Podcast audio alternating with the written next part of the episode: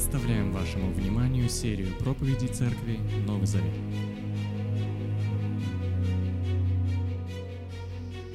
Христос воскрес! Отлично слышать ваши голоса, очень приятно. Сегодня весь мир празднует Пасху, весь западный, если на запад, дальше опять и, и до востока добирается. Да? Мы радуемся этому событию, потому что оно не придумано людьми, его придумать было невозможно. Если придумали бы апостолы воскресения Иисуса, то они далеко бы не ушли с этой выдумкой, потому что они жили не в таком глобальном мире, как мы. Сегодня что-то кто-то скажет, и этот фейк разнесут направо и налево, и поди знай, правда или нет. Они увидели воскресшего Иисуса, и любой одной левой мог бы их опровергнуть, потому что они жили в очень таком, знаете, а, маленьком обществе, в котором каждый мог проверить, правдивы их слова или нет. Но уже 2000 лет эта новость несется по всему миру, и мы празднуем и вспоминаем этот день, когда единственный пока что в истории человечества, единственный человек, человек, вернулся из мира мертвых. Христос воскрес. Воистину воскрес. Автор Нового Завета уделяет не случайно огромное внимание этому факту, особенно пасхальным событиям. И, кстати говоря, а, сегодня у нас будет и фрустрация, и, возможно, мы повисим немножко в пустоте, потому что я буду пытаться выбивать традиционную почву из-под ног, так что вы держитесь крепко за стул. Ну, я не буду сильно, но я постараюсь помягче. Так вот, они уделяют больше всего внимания не рождественским событиям, а именно пасхальным. Половина Евангелия от Иоанна посвящено предпасхальным событиям и тем событиям, которые дальше разворачиваются, а не Рождеству. Но так сложилось, что праздник Рождества, ну, по крайней мере, я буду говорить за нашу культуру, а, он стал куда важнее, чем праздник Пасхи. Но это противоречит акцентам Нового Завета. Проблема в том, что наши песни, наши молитвы, а, а также как мы голосуем ногами, вот что еще важнее. Не только песни и молитвы, а как мы ногами голосуем относительно собрания. Это отражение действительности, в которой верующие выстраивают здание своей надежды на Рождестве, а не на Пасхе. Я не хочу сказать, что нужно забыть про Рождество, но я хотел бы подвести нас к тому, чтобы мы уцепились именно за Пасху, потому что автор Нового Завета уделяет этому больше всего, всего внимания. И как получается, мы это почувствовали сами на себе, что мы так много даем сил Рождеству на уровне семьи, на уровне друзей, там, потому что Новый год еще рядышком, что даже сил не остается в церковном календаре на то, чтобы еще Пасху отпраздновать.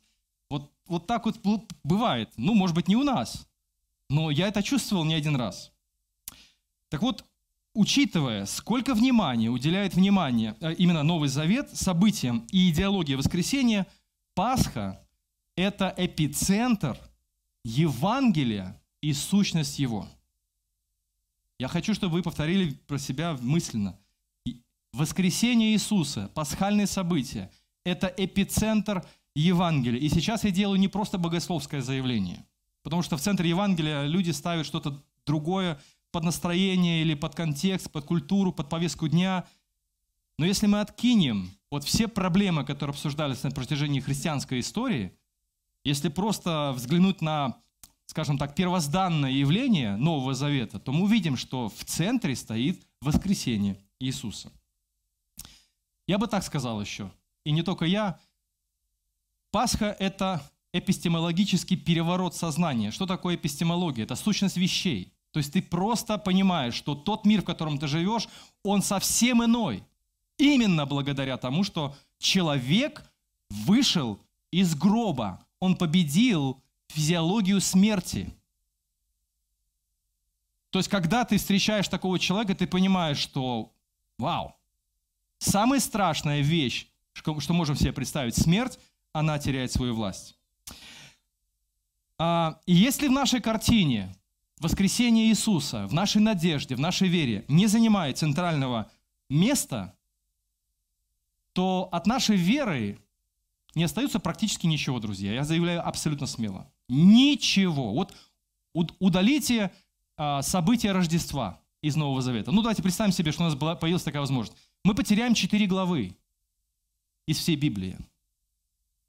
А теперь удалите все, что касается воскресения.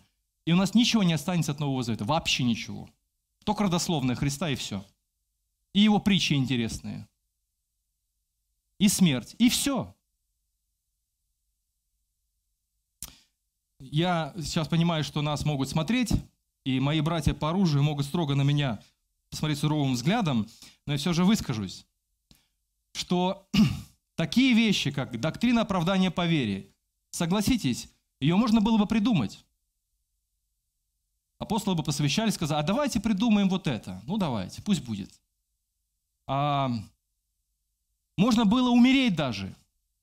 Ну, любой из нас может по глупости умереть. Ну, Иисус умер, ну хорошо, Он умер, умер за идею. Много людей умирает за идею сегодня. По сей день. Репортеры, политики, на них покушаются. Тоже дело нехитрое на самом деле. Но воскреснуть – это разговор высшей категории. Нельзя придумать, нельзя сформулировать. Это факт, который дает такой мощный импульс надежде, что все остальные богословские системы строятся именно с воскресения Иисуса. Аминь. Я думаю, что аминь. Если вы подумаете хорошенько, то вы поймете, что это разговор гораздо важнее. Вот почему воскресение Иисуса стоит в центре Евангелия. Но из-за смещенных акцентов а, а, наших взглядов контуры нашего будущего выглядят достаточно смутно. И я относился к этому числу. Я думаю, что вы можете себя проверять и сегодня вместе со мной. Итак, три вопроса, которые хотел бы сегодня с вами обсудить. Первый вопрос. Как формируется наше мировоззрение относительно того, что такое смерть, что такое жизнь и что будет с нами вообще в связи с Пасхой? А, Мария Шрайвер, экс-жена Арнольда Шварценеггера, если вы не знали, и племянница Джона Кеннеди – выпустила когда-то детскую книжку под названием «Что такое небеса?». Она поставила перед собой цель объяснить детям, что такое небеса. И в книге очень много, естественно, красивых иллюстраций с белыми облаками на фоне голубого неба, на которых сидят люди, которые когда-то перешли в небеса. Они умерли. И вот, пожалуйста, цитаты из этой книжки. «Небеса, — пишет она, объясняя детям суть смерти. Это место, в который ты просто веришь. Прекрасное место, где можно сидеть на мягких облачках, разговаривать с людьми, которые тут оказались. Ночью можно сидеть прямо около звезд, которые тут светят ярче, чем в любом другом месте Вселенной. Если ты делал добро в своей жизни, ты попадешь на небо. Когда закончится твоя жизнь тут, на земле, Бог пошлет ангелов, чтобы они отнесли тебя на небеса, чтобы ты был рядом с ними. Подобного рода идеи о небесах, куда ангелы относят верующих в Бога, мы слышим всякий раз, когда приходим на похороны. Мы слышим что-то похожее. Да что уж далеко ходить. Откройте песню Возрождения, которую мы не открываем в Церкви Новый Завет. Это сборник христианских песен. И вы найдете раздел о небесах, то вы увидите, как много сочинено песен и стихов, и вообще христианской самодеятельности посвящено именно небесам. Вот один из примеров. «О дом небесный, где быть желаю, туда стремлюсь я, чтоб вечно жить. Там буду Бога я вечно славить и в сердце чудном Христу служить». Ну и я уже не буду говорить об ангелочках с арфами, и мы вместе славящие Иисуса во веки веков – Э, на небесах, вот такая вечность, и вот меня задают, что там будет в вечности? И ты так, ну, вот, ну, тоска, говорят люди, тоска, говорят, ну, скучно, лучше, говорит, быть в аду, вот, э, чем тогда в раю, в таких вот э, местах. И я понимаю возмущение людей, некоторых честных людей, которые честно говорят об этом. И на самом деле вот таких, такого рода идей о небесах тонны. Я не стану перечислять все стихи, все места, а, все песни. Откройте христианские стихи и песники, вы все увидите сами. Так вот, многие христиане считают, что плоть, которая вечно болеет, ее нужно к стоматологам таскать. Я называю это небесное христианство. которое мы с вами придумали. И мы верим свято в то, что мы все попадем на небо и там останемся навсегда. И вот в этом-то и проблема заключается, что эта философия не нуждается в воскресении Иисуса вообще. Откройте глаза. Да не нужен воскресший Иисус, если мы попадем на небеса. Не нужен. Нас ангел отнесут, и мы там останемся. Тогда в чем смысл воскресения Иисуса? А? Библия никогда не учила тому, что мы попадем на небеса. Это искаженная версия великой надежды. Я заявляю абсолютно официально на основании, ну, это мое мнение, моя интерпретация, вы можете меня побить в конце. Но ты не попадешь на небо. То есть ты попадешь на небо, ну так, мимо, пролетишь. Твоя конечная станция, если ты веришь в Иисуса, воскресшего из мертвых физически, который пришел в физический мир, ел, пил на глазах учеников, ты не попадешь на небеса ты попадешь в другое место. И в этом заключаются контуры, отчетливые контуры христианской надежды, которая строится на том, что Иисус воскрес из мертвых физически как человек и был среди людей, друзья мои. Многие тексты Писания, к сожалению, мы воспринимаем через призму небесного христианства. Мы даже уже не можем по-другому, у нас уже не может мозг по-другому функционировать в связи с тем, что нам просто с детства вколотили в головы, что мы идем на небеса. И там будем с ангелами петь Иисусу. Путаница в этом отношении, особенно о жизни после смерти, размывает контуры христианской надежды. А все началось с наследия Платона. Проходили такого? Нет? Это известный греческий философ, очень мощное влияние, он умер очень давно, а мы до сих пор живем под чарами его вполне рациональной где-то философии и интерпретации мира. Так вот, после него возник платонизм.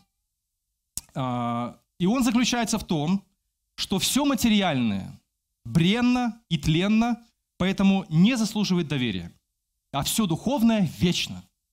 Вы узнаете Откуда идея о небесах, о бренной плоти, которая побыстрее ее бросить здесь на земле и улететь туда, к Иисусу, чтобы там вечно петь песни?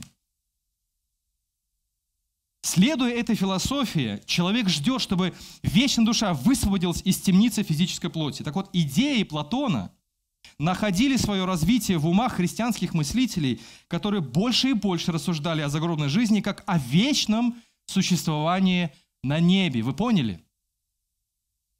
Монашество, при всем уважении к этому интеллектуальному, я бы сказал, по сути, явлению, вы знаете, что благодаря монашеству появились очень много книг, они как ученые работали в лабораториях, собирали там по кусочкам различные интересные данные для нас, но оно полностью соответствует неоплатонизму, идеи Платона. Почему ты ушел в монахи? Мир, этот бренный, плотской мир, я устал от него. Теперь я хочу, чтобы дух мой рос, и я познавал Господа. Это абсолютная калька платоновской философии. Платонизм не плох и не хорош. Я, поверьте, я не хочу сказать, что это зло, а это добро. Я думаю, что очень просто было бы и примитивно так рассуждать. Но это исключительно греческая картина мира. Вот в чем данность этой ситуации. И мы с вами часть этой греческой философии. Мы сами даже не подозреваем.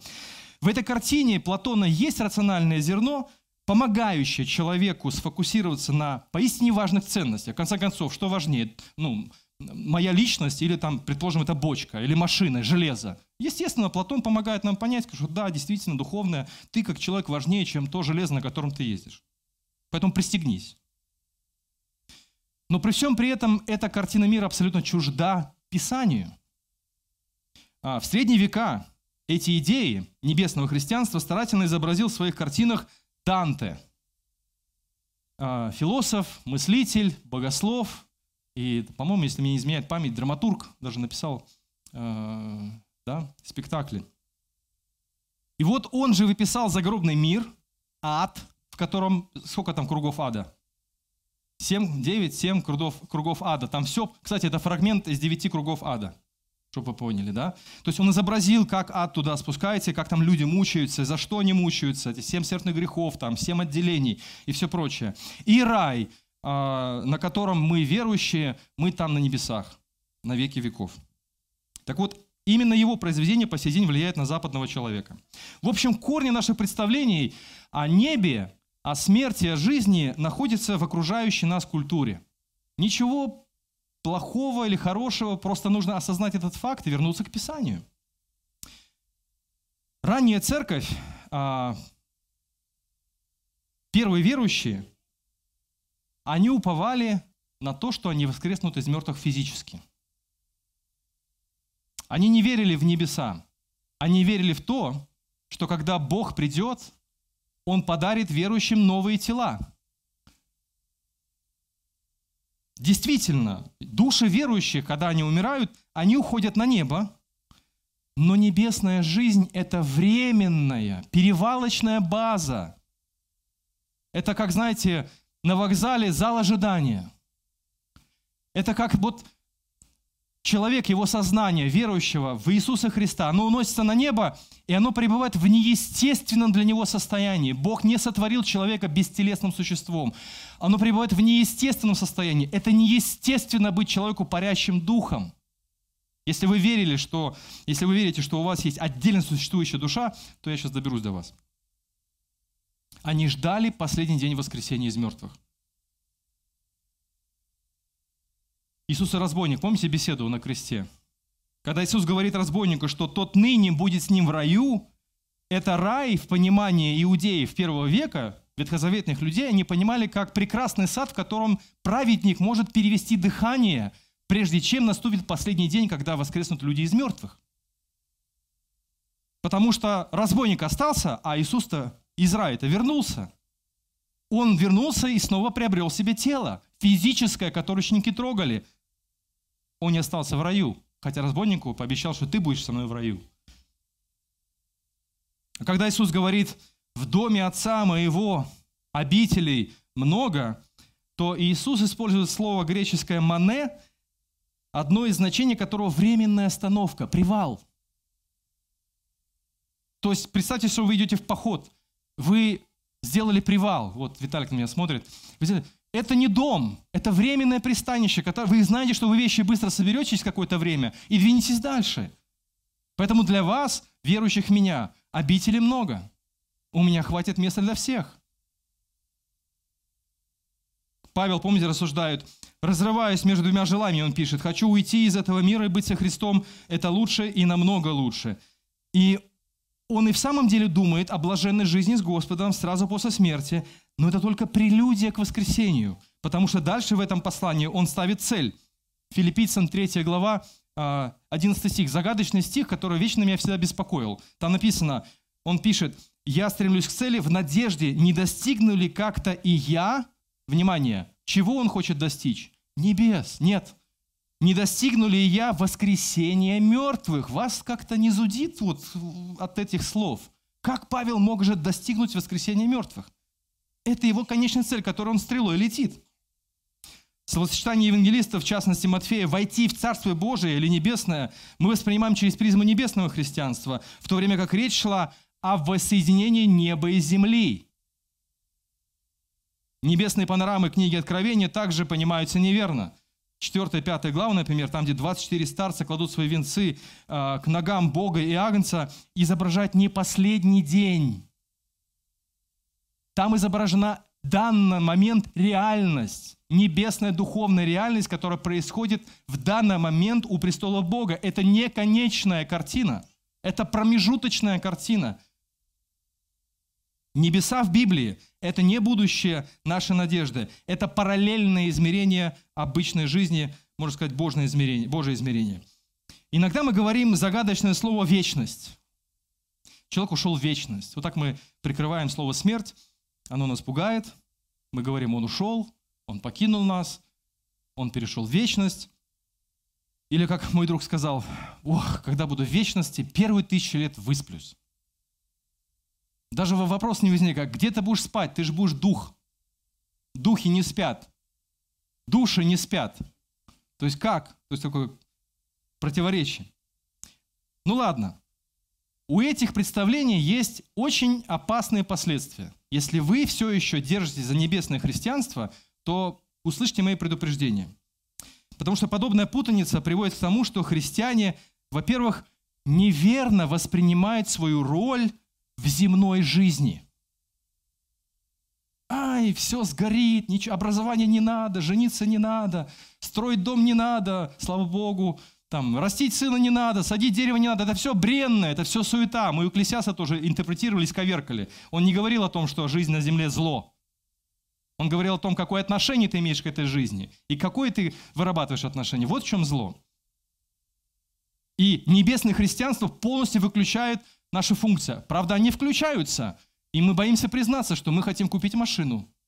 Ну как же, это же не духовно. Купить квартиру, заработать денег, продвинуться по карьере. Это же не духовно, это же плотское все. Это мирское, понимаете? Это огромное титаническое влияние на наше мировоззрение. А некоторые люди говорят, что я не пойду учиться, потому что скоро будет пришествие. А потом им 40 лет, а ума нет. Уже поздно учиться. Понимаете? Это все из «если вы тот человек, не унывайте, для вас есть надежда». Это первое последствие. Да-да-да-да-да. Второе последствие, ну вы же слышите это все, значит время меняться, да? Второе, самое опасное, мы сами, вот такая картина небесного блаженства в будущем является инструментом манипуляции в руках неправильных людей. Такие мыслители, как Карл Маркс, считали, что угнетатели, капиталисты, богатеи, буржуи, они используют идеологию загробной жизни в будущем как инструмент, как сказать, усыпления, опиум для народа. Кстати, Карл Маркс, это не он придумал фразу «опиум для народа». На самом деле эти слова принадлежат а, немецкому богослову, с которым Карл Маркс спорил. Богослов имел в виду, что опиум для народа, в смысле у народа боли и страданий много, и религия, то есть вера в Бога, дает надежду и облегчение, как опиум человеку болеющему, страдающему. А Маркс использовал эту идею, то же самое высказывание, передернул.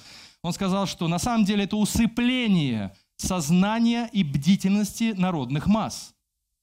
И вот если мы с вами продолжим исповедовать философию небесного христианства, мы сами будем себя подставлять под удар – Потому что этим самым мы подписываемся в том, что нам безразлична земная жизнь, нам безразлична жизнь общества, нам безразлична жизнь бедняков, страдающих людей. Ну, в Шри-Ланке взорвали. Ну и что? Все равно все сгорит на земле. Чем быстрее Господу придут, тем лучше. Это же фашистская идеология. Страшная идеология, которая имеет свои последствия. И вот эту мысль Маркса подхватил Ленин. Кстати, они сейчас становятся еще более актуальными, чтобы вы знали. А, вот он, Марн Маркс.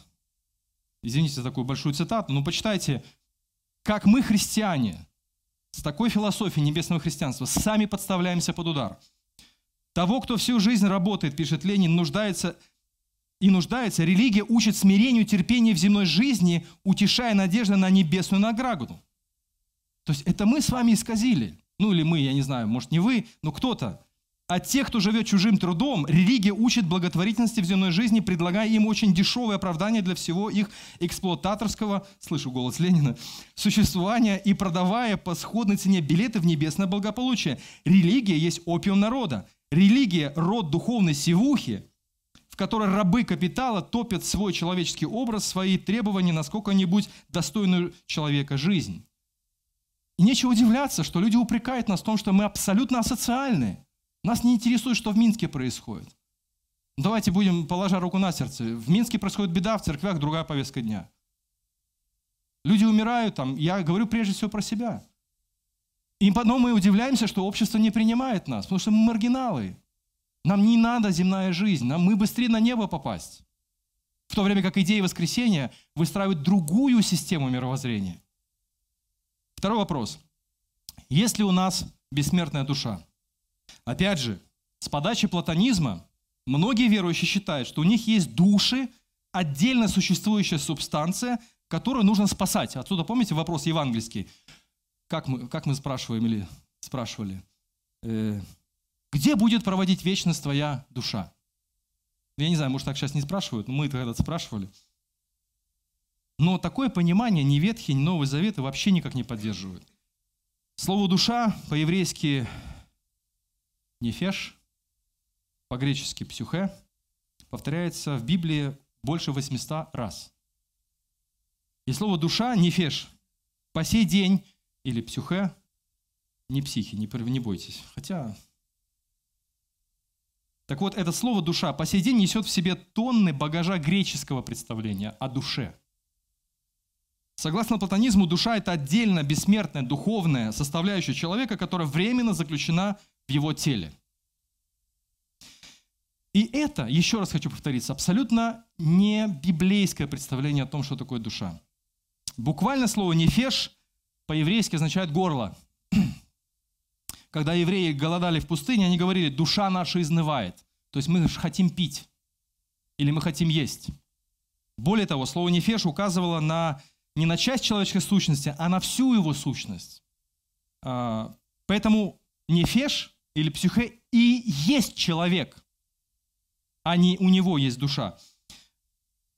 И, кстати говоря, древние, 118 Псалом 176 стих, я могу вам ссылочки эти подкинуть потом позже – там говорится о том, что я хочу жить в теле и славить Тебя. То есть душа моя, то есть не феш, то есть я, я. Я хочу Тебя славить в теле. А, в Библии люди не имеют души. Человек и есть душа. Чувствуете разницу? Ну, коли это так, тогда логично ждать воскресения из мертвых. Не так ли? А если есть душа отдельно от тела существующая, то зачем мне воскресение мертвых, если я так могу быть в душе?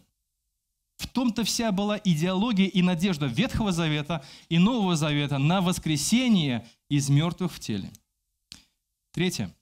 Как выглядит в связи с этим контуры нашей надежды? Поэтому понимание первых христиан о загробной жизни человека находится на самом деле не на греческой карте, карте понятий. Они не знали Платона, возможно, они слышали. Я, я читал Александра, Александ, Александра Филона Александрийского, а, иудейский философ, который полностью воспринял греческую философию мышления. Он, конечно, был знаком с трудами Платона. Иосиф Флавий тоже был знаком, э, знаком с трудами Платона. Но они мыслили по-иудейски. Они понимали, что Ветхий Завет не, не учит о том, что у человека есть отдельная душа, и там какой-то есть определенный духовный загробный мир. Они понимали, что у человека есть душа, и мы ждем воскресения из мертвых. Все основные контуры нашего будущего и будущего всей земли – отчетливо просматриваются в факте воскресения Иисуса. Теперь представьте перед собой эту картину. Вы ученик, и вы видите Иисуса воскресшим физически, и Он стоит среди вас. Что для вас это означает? Это означает, все, что вы знали из Ветхого Завета, реализуется прямо сейчас на ваших глазах. И из этого факта вырисовываются пять важных контуров. Первое. Мы воскресли духовно. Восьмая глава, я буду строиться в основном на восьмой главе. «И тем, кто соединен с Христом Иисусом, теперь не грозит обвинительный приговор, ведь закон Духа, дающий жизнь в единении с Христом Иисусом, освободил тебя от закона греха и смерти». Вы помните, в конце седьмой главы Павел говорит, «Кто меня освободит от этого тела смерти?» Это жизнь по закону, это жизнь смерти, проклятия противоречия, когнитивного постоянного диссонанса. А потом восьмую главу начинает в смысле «но благодарю, что теперь я жив, я воскрес со Христом». В этом и есть сущность духовного воскресения. Это новая реальность и данность Нового Завета для всех, кто уверовал в Иисуса. Если ты веришь в Иисуса, ты духовно воскрес. Второе. После смерти мы идем на небо. Это называется промежуточное состояние. О промежуточном состоянии Новый Завет говорит мало. Но два штриха мы уже с вами перечислили. Во-первых, это слова Павла, сразу после смерти буду с Христом. А вторая, э, второй штрих – это обещание Иисуса, что разбойник будет с ним в раю. Еще раз хочу ответить, подметить, что бесплотное состояние человека в промежуточном состоянии – это неполноценное. Это как быть голым без одежды. Вот вы не выходите же на улицу голым, если вы в здравом уме. Вот так и быть душою на небе в вечность – это неестественно. Это интересно, апостол Павел рассуждает что остаться без тела во втором послании Коринфянам 5 главе, это то же самое, что быть обнаженным. То есть мы ждем нового тела. В этом сущность нашей надежды. Поэтому промежуточная, перевалочная база на небе, после которой мы с вами получаем физические тела. Отсюда третье последствие. Мы с вами воскреснем физически. У нас будут прославленные тела, обновленные тела, такие, как у самого Иисуса, который ел и пил на глазах своих учеников, и которого они видели, к которому прикасались. Это был тот же самый Иисус, но преображенный, прославленный, трансформированный. Он даже мог приобретать различные облики, так что ученики его не узнавали. Он мог появляться посреди комнаты, когда двери все закрыты, среди учеников. Это его физическое новое прославленное тело, и у нас будут такие же тела. В этом радостная весть Евангелия и отчетливые контуры нового мира, который Бог намеревается создать. Это будет физический мир, когда небо и земля соединятся друг с другом, и мы будем с вами жить на земле. Книга Откровения, посмотрите, когда Иерусалим небесный сходит на землю, брак неба и земли, мечта Ветхого и Нового Заветов соединяется в одну реальность, которая когда-то была в Эдемском саду. Воскреснуть физически – это наша конечная цель, к которой стремился апостол Павел. С одной стороны, наши тела будут выглядеть, ну, как старые тела, Тут очень много разных представлений. Там будут, будем молодыми юношами и девушками. Другие верили, что воскреснут вот так, как ты умер. А если ты, тебе не нравится твоя внешность, то есть как это, не хочу воскресать, да? То есть есть разные детали, нюансы, мы не знаем. Но мы знаем, что это тело, тело будет прославленное, это тело будет обновленное, это тело не будет болеть, это тело не будет умирать, это тело будет прекрасное. Физическое тело. Нет платонизму, нет материальное – это неплохо. Бог создал материю. Бог создал физическое тело со всеми его функциями, которые у вас есть. Бог хочет вернуть нам тела без греха, без последствий этих проклятий. Прекрасные, удивительные тела. Но физическое воскресение влечет за собой логичную новую среду обитания. Четвертое. Мир воскреснет – Посмотрите вокруг, прекрасные закаты и восходы солнца. Вы удивляетесь и говорите, а, все сгорит. Нет. Бог вернет красоту своего творения. После того, как ты воскреснешь из мертвых, воскреснет вся, все творение. Восьмая глава.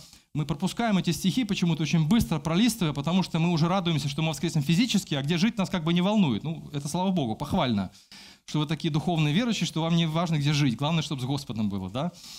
Но Библия говорит очень четко. Посмотрите, послание Римлян, 8 глава. Продолжаю 8 главу. Итак, мы воскреснем духовно, мы воскреснем физически, и воскреснет мир. Эти три важных составляющие во всей восьмой главе есть. Перечитайте, посмотрите, порадуйтесь. Вот, пожалуйста, ведь все мироздание с нетерпением ждет, когда Бог открыто явит своих сынов.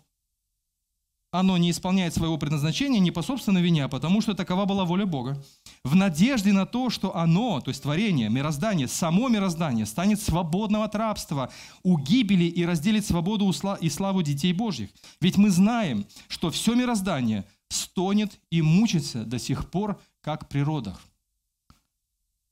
Мы воскреснем духовно, после смерти мы попадаем на небо, временно ждем, наступает день воскресения из мертвых, мы все получаем физические тела – и Бог воскресает всю Вселенную, физическую, материальную Вселенную, новое небо и новая земля. В этом смысл Нового Завета. Если Старый Завет, помните, он заключался, призываю свидетелей неба и землю, помните, Бог говорит, то Новый Завет – это новое небо и новая земля, это новая реальность, это новый физический мир, это новые тела, это прославленные тела, это удивительный, красивый, прекрасный мир – Поэтому вместо привычного «гори на все синим пламенем» экзамены, карьера, семья, университет, я на небо хочу быстрее. Это чей голос? Это голос отчаяния. Евангелие не поддерживает этот голос. Евангельско-славянское христианство в силу гонений восприняло лишь один аспект грядущего царства – разрушение. Сейчас Господь придет и разрушит все. Это одна сторона. Действительно, Бог будет судить. Бог будет наказывать. Но Библия очень много говорит о восстановлении творения в своем первозданном дизайне. Это приводит к еще одному логичному последствию. Умные люди назвали это эсхатология сотрудничества. Итак, если мы воскресли духовно, небо – это перевалочная база, в последний день мы получим новые тела и будем жить в прославленном новом мире. And so what, как говорят англичане. И что с того? Ну, красивая теория. То авторы Нового Завета говорят, теперь вы несите идею воскресения, где бы ты ни находился. Я не хочу сейчас э, как бы, ну, расизмом заниматься. Это просто относится к культуре. Давайте так скажем. У разных э, народов разная культура. Я когда был в Казахстане, мне местные казахи, братья во Христе, сказали, нам так жалко, что уехали немцы. Я говорю, что? Что? Ну, какая разница? Ну, понимаешь, когда немцы жили в наших городах, они куда ни приезжали, везде дороги появлялись, заборы стояли, цветы расцветали, что там еще, дома строили, чистота была на улице, мусора не было. Ну, вот немцы, ну, понимаете, та культура такая. Они вот чистоплюи. Это просто маленький земной пример. То, как определенная культура определенного народа может изменять окружающую среду обитания. Та же самая логика и у воскресения из мертвых. Итак, если Христос воскрес из мертвых, прославил физическое тело, которое мы так не любим с подачи Платона и монашества, ненавидим его, бросаем на диван, пусть валяется. Оказывается, тело важно. И помните, написано в другом месте, тела ваши – храм Святого Духа. Поэтому мы не хотим курить. Или хотим, но нельзя. Потому что, ну, видите, те, вот тогда не пей кофе, и там, не знаю, что там еще не делал. Не пей всяких вредных, вообще не ешь, не пей. Ну, я до крайности довожу. Ну, на самом деле, понимаете, то есть тело важно. Для Бога тело важно. Для Бога важен окружающий мир, который Он создал. Поэтому мы, как христиане, как народ Нового Завета, поехали на пикник. Как идея воскресения работает? Поел, покушал, попил, убери за собой. Я простой пример привожу. Не потому, что мы такие порядочные христиане, пусть они в церковь придут, пусть спрашивают, почему мы такие? No. Это немножечко маркет, маркет, маркетингом попахивает. Гербалайфом, да. А мы, а мы другие, а мы лучше, чем эти. Не эта мотивация должна быть того, чтобы мы убирали за собой после пикника, а мотив воскресения из мертвых. Если Иисус воскрес физически из мертвых, вы со мной Значит, Богу важно тело физическое, значит, Богу важен окружающий мир, окружающая среда. Значит, если... Я не то, чтобы должен присоединиться к партии зеленых, там вообще отдельная физиология, э, идеология э, и физиология туда же. Почему? Потому что они пропихивают немножко другие ценности. Но мы без Гринписа понимаем, что убраться за собой нужно. Мусор, прежде чем самим убраться, убрать мусор – оставить чистоту. Или, предположим, а, вы работаете там, строителем. Какой порядок после себя вы оставляете? Вот строители справа сидят. Идеальный или нет? Идея воскресения работает, потому что если Христос преобразил, если Бог преобразил физическое тело, и Он воскресит мир, окружающий нас, природу, творение, ну, наверное, я должен тоже нести ценности этого воскресения через отношение к работе, к своему рабочему месту, к своему телу, к телу другого брата, сестры, друга, соседа и так далее. Забота, парковка. Как идея воскресения работает с парковкой? Запарковался абы как. Позаботься о ближнем и паркуйся так, чтобы было хорошо другому. Как идея воскресения здесь работает? Но я хочу парковаться по-новому. Лучше. Продуманно парктроником. Понимаете, что я имею в виду? Вопрос не в немцах, белорусах. Кстати, белорусы тоже имеют такую репутацию среди других народов. Вот когда мы в России, мы едем по российским деревням и по белорусским деревням. Ну, разница очевидна. Да. Это наша культура. Так вот, я сейчас хочу поговорить с вами о культуре воскресения из мертвых. Она есть, она существует, она находится в Новом Завете на каждой странице церковного пасторского послания – Наилучший пример такого сотрудничества, когда мы, находясь в старых телах, но мы воскресли духовно, мы также хотим, ну не то чтобы изменить мир весь, давайте не будем питать надежду, мы не изменим этот мир, но нести ценности воскресения, грядущей надежды и изменения мы можем и обязаны. А, вот, пожалуйста, третья глава Колоссянам, если у вас есть Библия с собой, можете просто открыть и посмотреть, какие там первые стихи написаны. Павел там пишет, «Итак, если Христос...» Кто откроет, пожалуйста? Как звучат первые слова? Прочитайте, пожалуйста. Первые строчки третьей главы послания Колоссянам.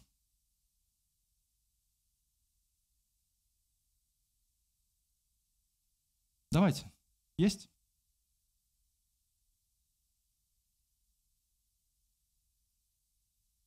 Стоп. Итак, если Христос воскрес из мертвых, то стремитесь к тому, что на небе. То есть наши взгляды устремлены туда, где Христос в данный момент в промежуточном состоянии находится. Он находится в физическом теле, но он находится на небе.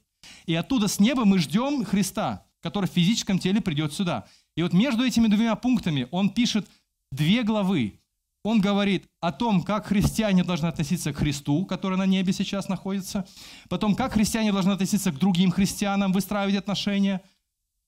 Как христиане должны создавать семью и выстраивать отношения в семье с женой, с мужем, с детьми. Как христиане должны относиться к работе. И как христиане должны относиться к внешнему миру. Все начинается с утверждения. Если Христос воскрес, то работай в себе, работай с другими, выстраивай отношения в семье, выстраивай отношения на работе, ну, к работе относись правильно, и правильно относись к окружающему миру. Это центрические круги, которые расширяются. И в центре этих центрических кругов находится истина, если Христос воскрес. Если не воскрес, тогда бессмысленно что-либо делать. Бессмысленно. Я не понимаю, как мы живем, если мы не верим и не ставим в центр факт воскресения Иисуса из мертвых, из мертвых. Как мы надеемся, на что? Поэтому у нас размытые понятия о небе, о земле, что будет дальше, как мы будем жить. Вот они контуры, достаточно отчетливые. Павел сказал, что мы как бы гадательно смотрим, но там мы видим силуэт, что это физическое тело в новом физическом обновленном прославленном мире – и между этими точками мы живем с вами на земле, неся ценности воскресения. Тим Келлер пишет, интересно, цитата из книги э, «Разум за Бога». «Каждый год на Пасху я произношу проповедь о воскресении. Ну, в ней я неизменно объясняю моим скептически настроенным нерелигиозным друзьям следующее. Даже если они не в силах поверить в воскресение, в их интересах хотеть, чтобы оно было правдой. Большинству этих людей глубоко не безразлична справедливость, защита бедных, искоренение голода, болезней и забота об окружающей среде. Так вот, у христианства есть трансцендентное, высшее оправдание тому, что мы делаем социальную работу. Делаем социальную работу. Делаем тому, что мы помогаем бедным или хотим помогать бедным. Да. Служим слабым. Помогаем. У нас есть высшее оправдание, потому что воскресение несет мощные изменения в этот мир и принесет на эту землю удивительную трансформацию, когда мир Божий, который поражен грехом, вернется к своему идеальному состоянию. Воскресение Иисуса Христа – морально-нравственный автопилот христианской церкви. То есть все, мы выстраиваем свое сознание, свое мировоззрение на то, что если Иисус воскрес физически, и мы окажемся на небе, а потом вернемся опять в тела, и этот мир будет преображен, давайте будем нести это преображение через наши дела. Начиная с работы с себя над собой. Знаете, как у нас работает? Христос меня спас, и хватит на этом. Опять ложное, не библейское представление о том, что такое спасение.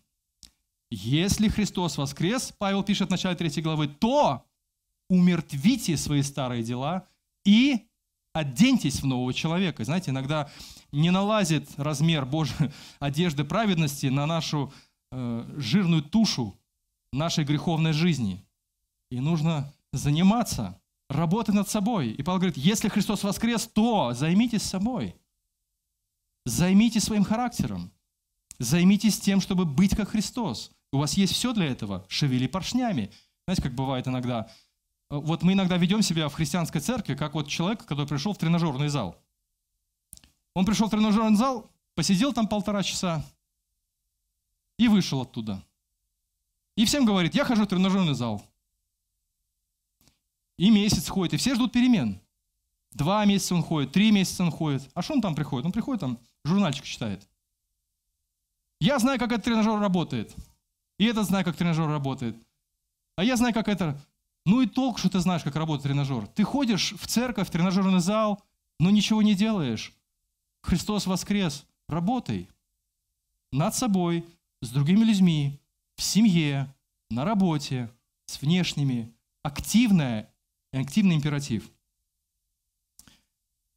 Вся социальная активность христиан – не что иное, как рефлексия на самое потрясающее событие всех веков. Иисус восстал из мертвых. Если ты действительно веришь, шевели поршнями, работай, начинай себя, свою среду очисти, вычисти свой характер, работай над тем, чтобы помогать другим работать друг э, над собой, потому что мы даны друг для друга, для того, чтобы мы могли оттачивать взгляд друг друга. Христианство не для одиночек. Христианство – это народ, который верит в том, что Иисус воскрес из мертвых. Это вызов, по сути, нового творения, новой надежды, нового завета, нового мира и нового порядка, который установит Господь. А мы с вами зеркальце, отражаем грядущую славу. Аминь. Помолимся. Наш Господь, благодарим Тебя за то, что Ты воскресил Иисуса Христа. Благодарим Тебя за то, что Ты даровал Ему новое тело. Ты прославил Его, Ты дал Господь Ему слова для того, чтобы мы несли эту весть и дальше, чтобы имели эту надежду на воскресение из мертвых, чтобы имели надежду на воскрешение этого мира, и чтобы мы, имея Святого Духа как начаток воскресения, могли нести ценности новой жизни, потрясающей жизни в этом мире сегодня. Господь, я знаю, что многим сегодня нелегко. Я знаю, Господь, что многим нелегко справляться с своими прошлыми багажами, своими какими-то тараканами, проблемами, грехами, те, которые грехи запинают их, а, их Э, следование за Тобой. Я прошу Тебя, Господь, чтобы Ты сам сегодня Духом Твоим преображал и начал удивительную работу в каждом из нас. Помоги, Господь, нам понимать свою роль как соработников у Тебя. Помоги нам. Пусть имя Твое прославится. Аминь.